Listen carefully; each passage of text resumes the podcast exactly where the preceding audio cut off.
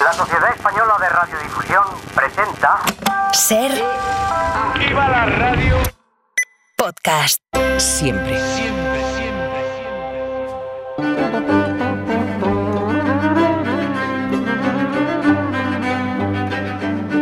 Hola Nieves, buenas tardes. Buenas tardes, Carla. Estoy dando la vuelta aún al copón de ayer, ¿eh? Que, que- que- no, no, no, que fue... que es una historia del copón. Es, es una historia del copón. Oye, ¿por qué poquito por un día no pillas aniversario del 23F? eh? Que es mañana, que es mañana, ¿no? Yo Mañana. estoy seguro que con la coincidencia redonda hubiéramos tenido buen sarao Hmm. con el intento de golpe de Estado. Eso sí que fue un intento de, de golpe, del que por cierto aún no se saben algunas cosas, o bastantes, y si se saben no se cuentan. Pero bueno, ya está, dejémoslo ahí, sí, no te rías. Eso sería mañana, mañana día 23, pero hoy es 22 de febrero. Sí. ¿Qué tenemos hoy? Hoy, ¿Ah? ay, bueno, hoy, hoy, pasa? ¿Qué hoy, pasa? hoy, te- hoy tenemos un tema muy bonito, aparte de que de aquí me voy directamente al, al teatro de... ¿Te falta nada? Me ¿Una falta- horita? me falta nada. ¿Estrenáis en Cáceres? Sí, estoy nerviosa, el centenario de la SER, la historia de la radio con los FETEN. ¿Te Estoy tratan bien en la emisora ahí? Uf, ¿Está bien? Sí. maravillosos. ¿Te han hecho buen...? Sí, Sí, sí, bien. sí, me han- Yo estaba pensando si hoy hacíamos esto o no, pero bueno, ya tenéis todo ensayado y preparado, Está ¿no? preparado. Bueno, Yo estoy muy pues venga, contenta, muy nerviosa, pero, pero muy, muy feliz, muy feliz, porque creo que va a ser un encuentro muy bonito. Y este es el principio de muchos encuentros. Y por poco nos estrenas al 23F. Por poco Que no nos hubiera traen estado mal. 23. No, Pero bueno. no hubiera estado, no hubiera estado nada mal. no, 22 no hubiera de febrero. ¿qué pasa? Algún ¿Qué- guiño haremos. Sí. Sí.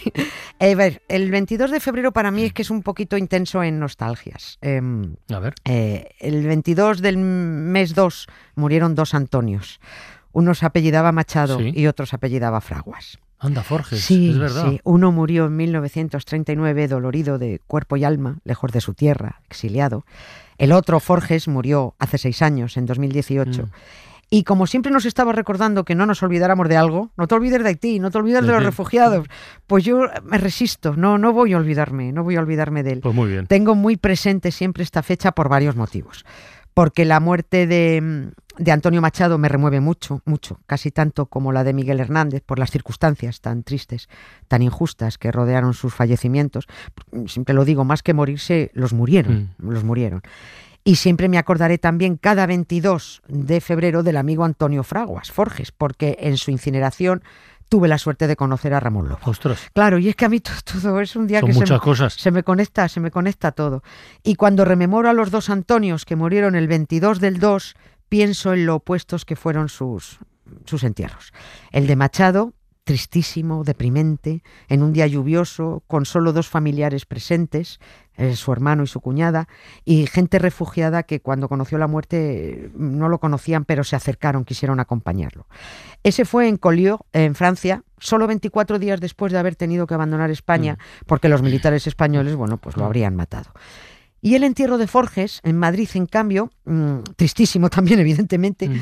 Pero fue en un día luminoso a más no poder, con centenares de amigos que no pudimos entrar en la pequeñísima sala laica del crematorio, muy triste como digo, pero con algunos detalles amables, simpáticos, que yo me empeño en no olvidar porque así será como recuerde siempre Antonio Fragua Forges, pues con la sonrisa puesta y con un recuerdo unido al de Ramón Lobo.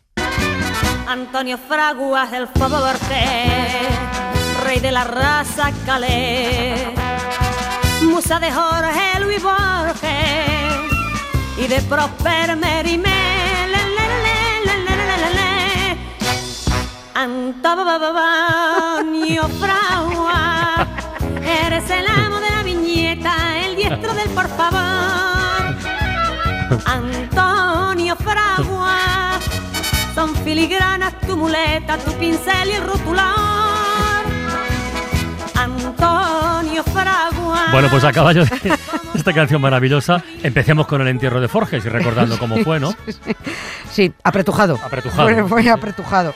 Al margen de que Ramón Lobo y yo, con el permiso de la familia, dejamos tiritando eh, varias coronas de flores para hacer luego el recorrido por el antiguo cementerio Mira ella. civil, sí. Eh, ir dejando flores en las tumbas, esta es la costumbre que tenía Mm. Ramón Lobo y aquel día me fui con él, pues se dejaron, se dejan flores en las tumbas de Pío Baroja, dejamos flores a Carmen de Burgos, Colombine, Arturo Soria, Mm. eh, a Pablo Iglesias, a tres de los presidentes de la Primera República, los fundadores de la Institución Libre de Enseñanza, a Benito Pérez Galdós. En el muro donde fusilaron a las Trece Rosas quedaron los dos últimos claveles que birlamos de las coronas de Antonio. Y que además es una pena, porque cuando se hace una incineración sin entierro, siempre lo digo para que lo tengan en cuenta, el dineral en coronas de flores que se quedan en las afueras Es del verdad, crematorio. verdad. Sí, sí. Ay, no no pensamos nunca en eso. Eh, es verdad. eh, ténganlo en cuenta, eh, que no se quiere menos por menos flores. Fue un día de muchísimo frío y de muchísimo sol. Y recuerdo que en el crematorio del cementerio de la Almudena los de hubo pasaron varios, ¿eh? porque como eso es un constante dependiendo de los días, bueno, pues los de la sala de al lado nos miraban un poquito raro, como casi como con envidia a los que estábamos acompañando a Forges, porque allí hay dos salas, una pequeñaja y muy cutre, Mm. que es la sala laica, y luego está la sala católica, que es tres veces más grande, muchos bancos, mucha luz, muchos adornos, pero mientras nosotros éramos cientos que no pudimos entrar en la sala católica, en uno de las incineraciones que pasaron por allí había cuatro gatos y casi todo vacío. Esas salas se supone que son multiconfesionales, es decir, se retiran los símbolos religiosos para que sirvan al funeral de un budista, de un Hare Krishna o de un ateo. Pero como no se pida, al final no se retiran las estatuas y los cristos, y así que acuérdense, pídenlo. Si van a ser muchos, que, que retiren todo para que, para que puedan entrar los que se apretujan en, en- en una sala cutre, que es como estuvimos No. con, con Forges, mientras la sala católica está a veces casi vacía y sin uso. Antonio Fragua, eres el amo de la viñeta, el diestro del por favor. Antonio Fragua, son filigranas tu muleta, tu pincel y el rotulador. Oye, Nieves, ¿y con Forges hubo solo incineración o también entierro? Hubo incineración por la mañana y entierro, entierro por la entierro tarde. por la tarde, Vale. sí. Las coronas que habíamos despeluchado, Ramón Lobo y yo, quedaron disimuladas entre la enormidad de coronas que se acumularon sobre la sepultura, que ahí parece que tiene más sentido, como las dejan ahí, bueno, pues sobre la tumba. Había tal montaña de flores que creo que fue Berta, fue una de las hijas, que cuando lo vio dijo, pues es la tumba de mi padre. Pero si parece la de una corista, por Dios. Pues yo, bueno, en fin, eh, es de- detalles que se me han quedado grabados. Era, desde luego, es digna hija, Digna de, hija de su padre, sí, sí. Mientras esperábamos que llegaran las cenizas, el entretenimiento era leer las cintas de las coronas y Pilar, me acuerdo, la mujer de, de- de Forges nos contaba los planes para la lápida, porque iba a poner para grabarla, iba a poner unos blasillos, que es lo que hay ahora en la lápida de Forges, unos blasillos. Una corona era del Opus Dei, que dijo alguien, a ver, o esta no es nuestra, los del Opus no han entendido absolutamente nada.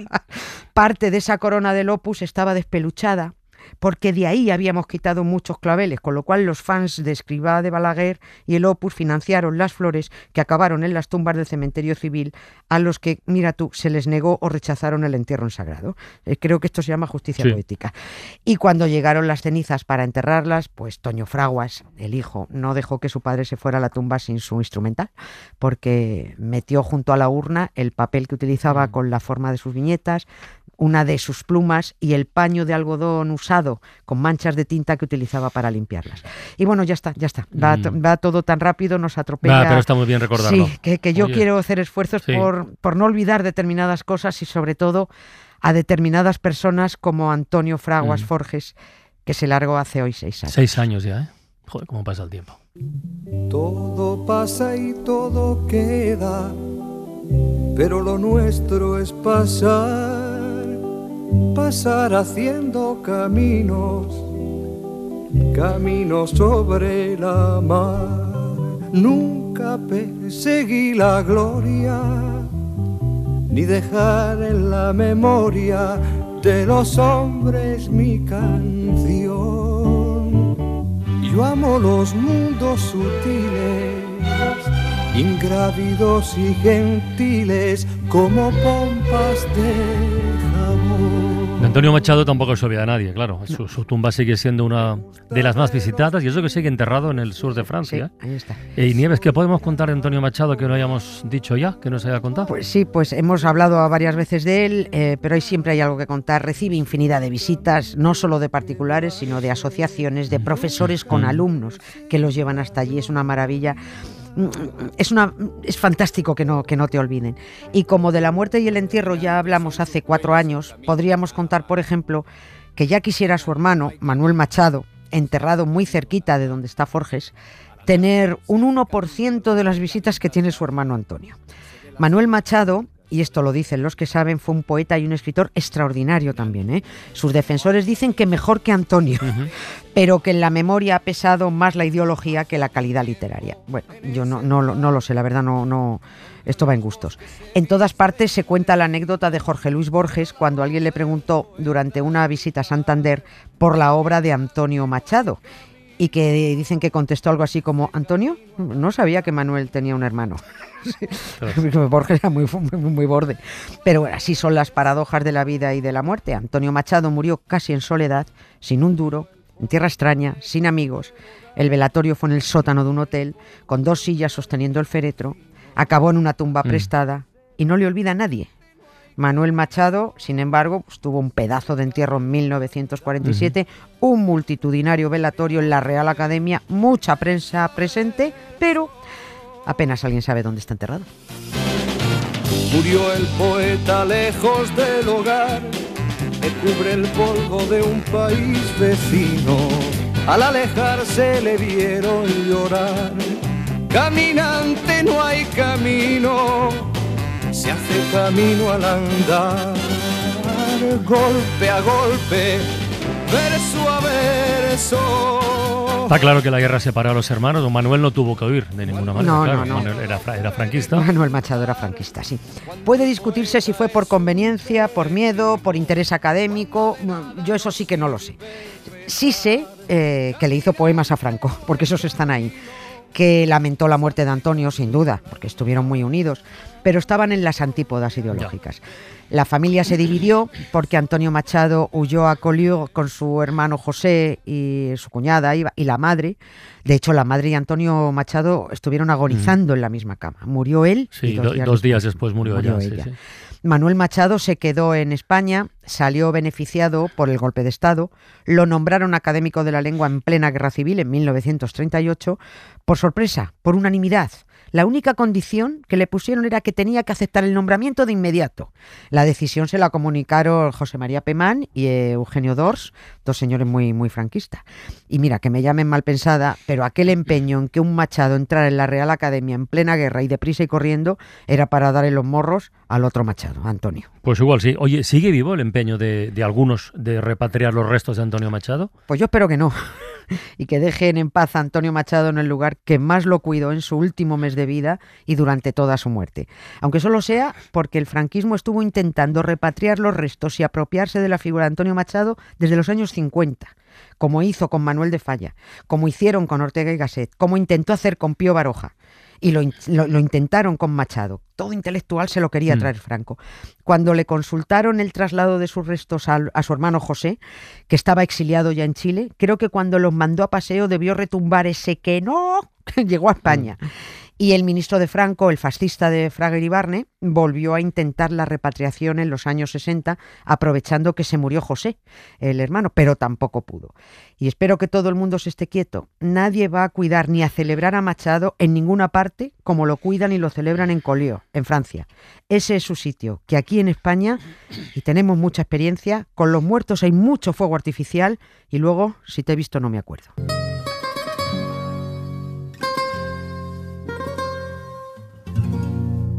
Tus ojos me recuerdan las noches de verano, negra noche sin luna, orilla al mar salado y un chispear de estrellas de un cielo negro y bajo. Tus ojos me recuerdan las noches de verano. Bueno, pues no es por nada, pero dentro de poco más de media hora, Sí, 100 años de radio, sí. con Nieves con Costrina y Feten Feten, en Cáceres, como estreno de una gira que, como los grandes grupos de rock, os llevará por media España. Qué ilusión, Carla. Venga, Y oye, qué honor ma- hacer luego- esto. Qué honor participar de esto, de verdad. Me va a decir mañana, bueno, mañana, mañana te dejamos descansar. Mañana ya- presento el libro en Cáceres. Pero ya. eh, ¿23F? El ¿Lo ves? 23F. Bueno, bueno. Pues ya la semana próxima comentamos el estreno cómo ha ido, ¿vale? Un Gracias. beso muy grande, Nieves. Muchas gracias, Mucho ánimo, adiós. Para no perderte ningún episodio, síguenos en la aplicación o la web de la SER, Podium Podcast o tu plataforma de audio favorita.